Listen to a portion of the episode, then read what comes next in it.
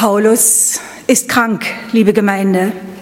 In Schwachheit, mit Zittern und in Furcht will er den Korinthern dringend etwas klar machen. Vertraut nicht auf Menschenweisheit, sondern auf Gottes Weisheit. Denn die Weisheit dieser Welt ist Torheit bei Gott. Paulus will zu geistlichen und nicht zu unmündigen Menschen reden. Und dieses Anliegen, das war ihm so wichtig, trotz Krankheit, Verfolgung und persönlicher Not, die er hat erleiden müssen. Worauf vertrauen wir, liebe Gemeinde? Was beeinflusst unsere Entscheidungen? Was hilft uns zu leben? Ist es da so eine Art Bauernschleue, der gesunde Menschenverstand, der Glaube, das Wissen oder das Gefühl oder beides? Sind Glaube und Wissen Gegensätze? Was ist menschliche Weisheit und was ist Gottes Weisheit? Mit diesem Thema beschäftigt sich Paulus am Anfang seines ersten Briefes an die Korinther. Paulus war einer, der den Dingen auf den Grund gegangen ist. Er war der Theologe unter den Aposteln. Sein persönlicher Weg war schmerzlich. Wir wissen es, er ging vom Saulus zum Paulus. Für ihn war klar, wir predigen Christus den Gekreuzigten. Die Korinther damals, sie wussten nicht so recht, was sie damit anfangen sollten. So gab es Krach in der Gemeinde. Und Paulus setzte alles daran, diese Sache zu klären.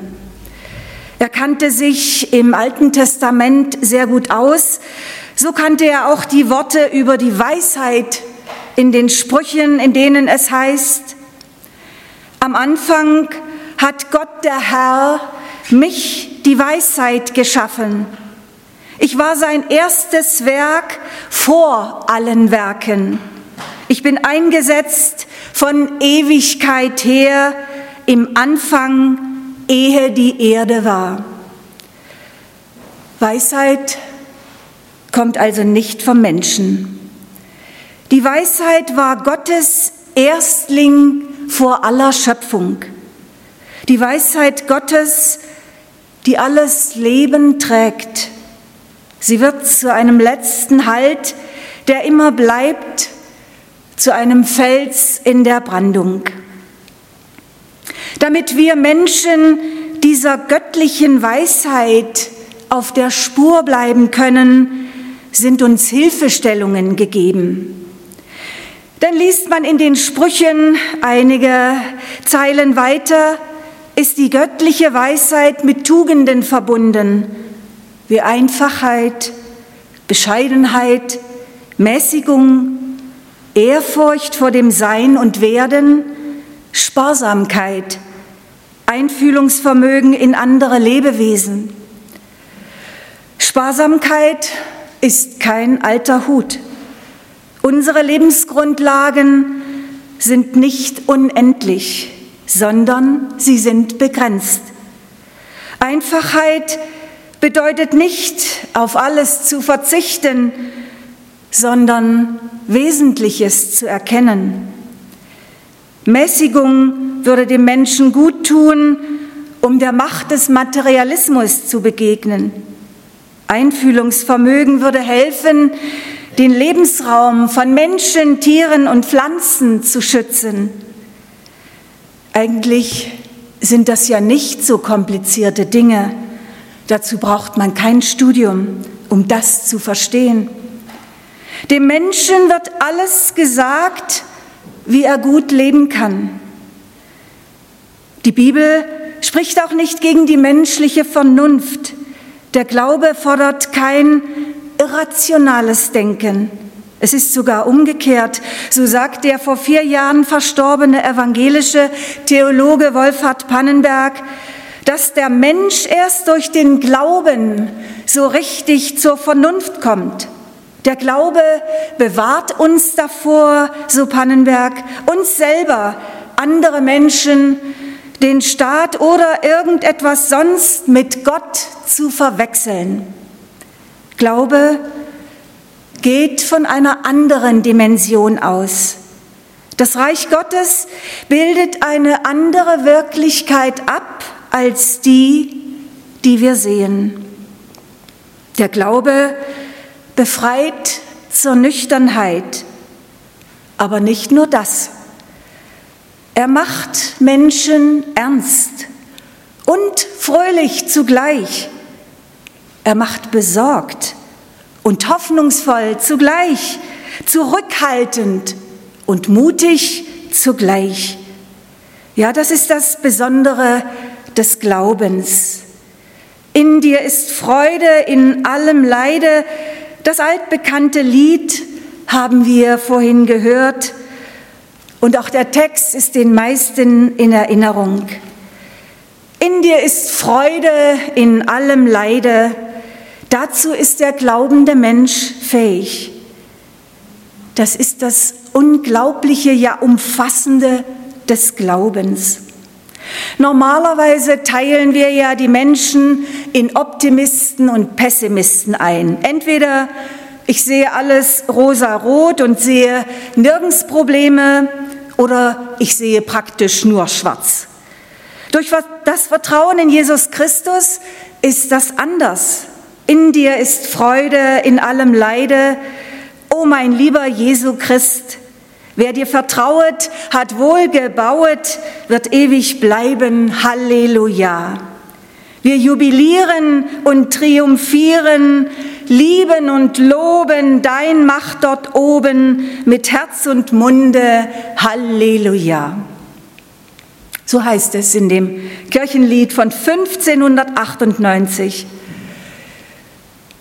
Dieses alte Kirchenlied, es bringt so viel Zuversicht und Hoffnung in jede noch so schwierige Situation. In dir ist Freude in allem Leide. Darauf zu vertrauen ist Weisheit von Gott. In der Regel vertrauen heute die Menschen ja nur auf sich selber, auf eigene Kraft, auf eigenen Mut, auf eigenes Wissen.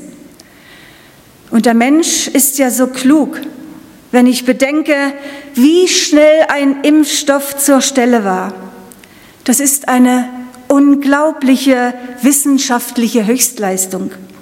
Wir fliegen auf den Mond und holen Proben vom Mars. Wir entwickeln künstliche Intelligenz und können doch nicht unsere eigene Lebensgrundlage und die der Tiere bewahren. Ein kleines Beispiel fällt mir dazu ein. Als Kind habe ich immer gern die Vögel in unserem Garten beobachtet. Und da gab es so viele verschiedene Sorten, trotz mehrerer Katzen. Nach meiner Pensionierung habe ich angefangen, die Vögel auf dem Lande zu beobachten, habe mich an Vogelzählungen beteiligt. Doch Zahlen und Arten haben sich drastisch reduziert. Die Zählung im Januar 21 ergab für meine Region einige Spatzen, wenig Blaumeisen, kaum Rotkehlchen, keine Amsel. Das hat mich sehr betroffen gemacht. Aber wundern muss man, muss man sicher nicht. Die riesigen Monokulturen der Landwirtschaft, die Vorgärten bepflanzt mit immergrünen Thujas, giftigem Kirschlorbeer und Buchsbaum, meist noch alles zugepflastert. Da gehen keine Vögel hin. Eigentlich müsste es ja nicht so weit kommen. Wäre da nicht der Egoismus und die Gier der Menschen? Doch denken nicht alle so. Ich bin ab und an auch im Seniorenheim und habe diese Vogelgeschichte dort erzählt. Beim nächsten Mal kam dann eine rüstige, über 90-jährige Seniorin auf mich zu und sie schenkte mir voller Freude einen selbstgemalten bunten Vogel, damit ich nicht traurig bin. Dieser Vogel hängt jetzt über meinem Schreibtisch. Ja, jetzt habe ich also meine eigene persönliche Meise. Liebe Gemeinde, was ich mit diesem Beispiel zum Ausdruck bringen wollte, es sind die Menschen, die Verursacher der Katastrophe. Wir Menschen haben die Verbundenheit mit der Natur ziemlich verloren. Und gerade die Vögel stehen für die Beziehung zu einer anderen Welt. Bei der Taufe Jesu kommt der Heilige Geist in Form einer Taube auf ihn.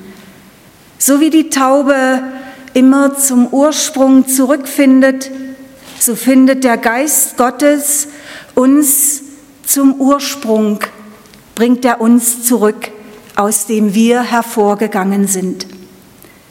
Göttliche Weisheit ist damit Schöpfungsweisheit.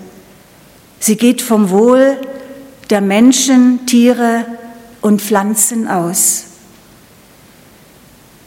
Durch die Zerstörung der Umwelt sind die Menschen schuldig geworden. Paulus fasst dies alles im Wort vom Kreuz zusammen. Im Neuen Testament verkörpert Jesus Christus die Weisheit des Göttlichen. In Jesus Christus liegen verborgen alle Schätze der Weisheit und Erkenntnis. So lesen wir im Brief an die Kolosser. Ja, in Jesus liegen alle Schätze der Weisheit. Jesus hat sich nicht am Menschen orientiert, sondern an Gott. Nur an Gott, an dem Schöpfergott, der Himmel und Erde geschaffen hat. Die Menschen haben ihm Leid getan. Jesus hat die unendliche Not der Menschen gesehen. Er ist auf sie zugegangen, hat sich ihnen zugewandt, wollte die Liebe Gottes an sie weitergeben. Er hat Menschen ermutigt und getröstet. Er wollte ihnen den Weg weisen aus Gottes Weisheit und nicht aus menschlicher Weisheit zu leben. Der Weg der Christen war nicht zu allen Zeiten gleich. Während es im Urchristentum um existenzielle Fragen bis hin zum Martyrium ging, sind wir in Corona-Zeiten in einer anderen Situation.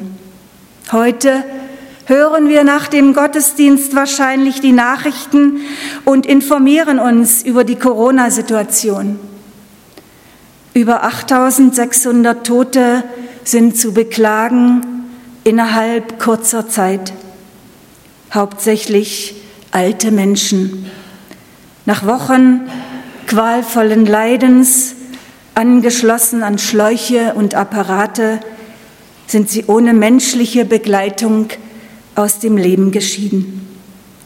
Familien trauern um Omas und Opas, aber auch jüngere Menschen bleiben nicht verschont.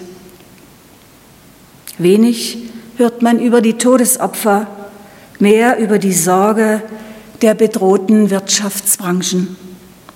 Das Evangelium dagegen will den ganzen Menschen berühren.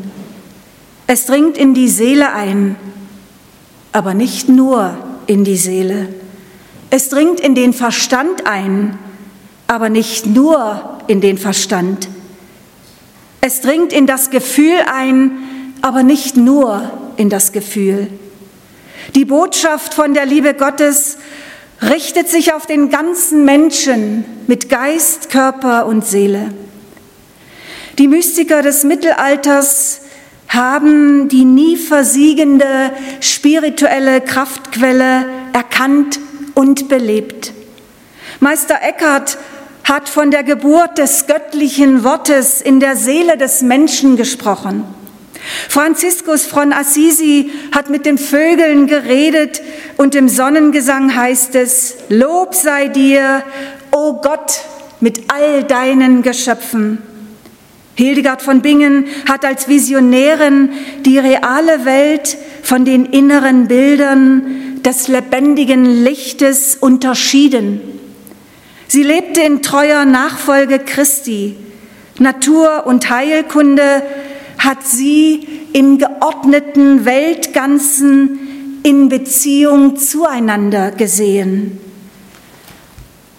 Ein unglaublich zeitloser Schatz verbirgt sich darin. Nur wenige wissen heute noch davon. Der heutige moderne Mensch kreist fast nur noch um das eigene begrenzte Selbst. Menschliche Weisheit steht hoch im Kurs. Den christlichen Weg zeigt Paulus auf, indem er warnt, dass euer Glaube nicht stehe auf Menschenweisheit, sondern auf Gottes Weisheit. Die Weisheit der Welt, die Weisheit von Herrschern, die Weisheit von großen Menschenmassen erkannten die Wahrheit offensichtlich nicht, sonst hätten sie Jesus nicht gekreuzigt. Die Weisheit der Welt hat zu einem unsolidarischen menschlichen Lebensstil geführt. Die Weisheit der Welt hat zur Abholzung großer Wälder geführt. Die Weisheit der Welt polarisiert zwischen Menschen, anstatt Gegensätze zu überwinden. Die Weisheit der Welt hat zur Vermüllung und Verschmutzung der Welt geführt. Die Weisheit der Welt hat dazu geführt, dass unglaubliche Mengen Lebensmittel verderben und weggeworfen werden. Die Menschen haben die Gesetze des Lebens mit Füßen getreten. Die Weisheit der Welt führt dazu, dass sich die Armut der Armen noch weiter verschärft. Die Weisheit der Welt hat die Lebensräume zwischen Tieren und Menschen durcheinandergebracht dass schließlich Viren vom Tier zum Menschen überspringen konnten. Biblisch hört sich das im Römerbrief so an. Denn wir wissen, dass die ganze Schöpfung bis zu diesem Augenblick seufzt und in Wehen liegt. Die Corona-Krise kann eine Chance sein, endlich aufzuwachen. Wir haben die Möglichkeit, daraus zu lernen. Ich auch, natürlich, jeder an seinem Platz. Die göttliche Weisheit ist mit der Schöpfung verbunden, ein Wissen vor unserem Wissen. Sie lässt wachsen und gedeihen in Fülle. In Jesus ist sie verkörpert. Sie ist lebensfördernd und hoffnungsvoll. Sie ist die Mahnung zu einem gottgefälligen Leben. Der Friede Gottes, der höher ist als alle menschliche Vernunft, bewahre unsere Herzen und Sinne in Christus Jesus. Amen.